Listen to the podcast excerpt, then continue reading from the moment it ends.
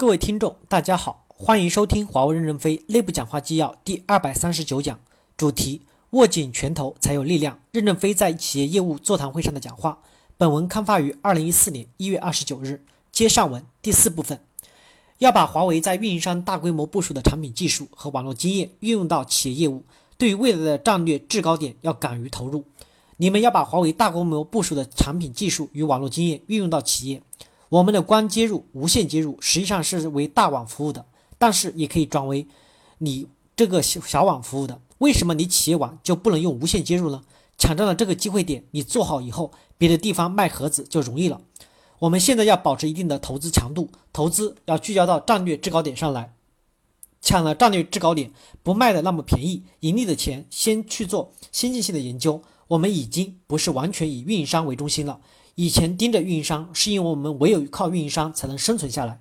现在我们继续向前走，运营商是我们近距离的客户需要，远距离的最终客户才是牵引我们的客户需要。这样的话，我们把握最终用户的感觉，我们做出来的东西就会得到欢迎。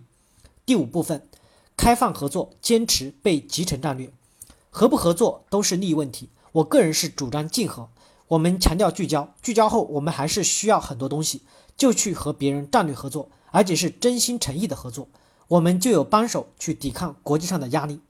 合作要找强者合作，比如有时候我汽油没油了，我就蹭他的车坐一坐，总比我走路好，总比我骑毛驴好。所以我们要敢于，要善于搭上世界各种车，我们这个利益就多元化了。利益多元化，谁能消灭你？就像微软，多少人在微软 Windows 上开发了二次应用、三次应用，如果微软没有了，他所有的应用都要重新搞一遍。他怎么会希望微软垮掉呢？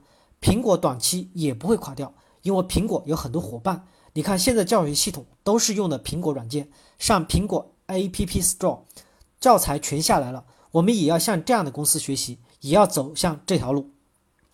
合作伙伴是越多越好，但是如果我们去集成，我们就树立了一大堆敌人，就要去颠覆这个世界。谁要颠覆这个世界，那最后他自己灭亡了。所有，我认为还是要利用盟军的力量。我只要搭着你的船，能挣点钱就够了。我为什么要独霸这个世界呢？我们走向被集成，那我们就要建立多种伙伴群，用伙伴群把产品卖给客户群。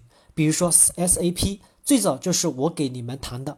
我说我们要成为战略性合作伙伴关系，我们永远不进入他的领域，我们就开始合作了，我们就有了机会。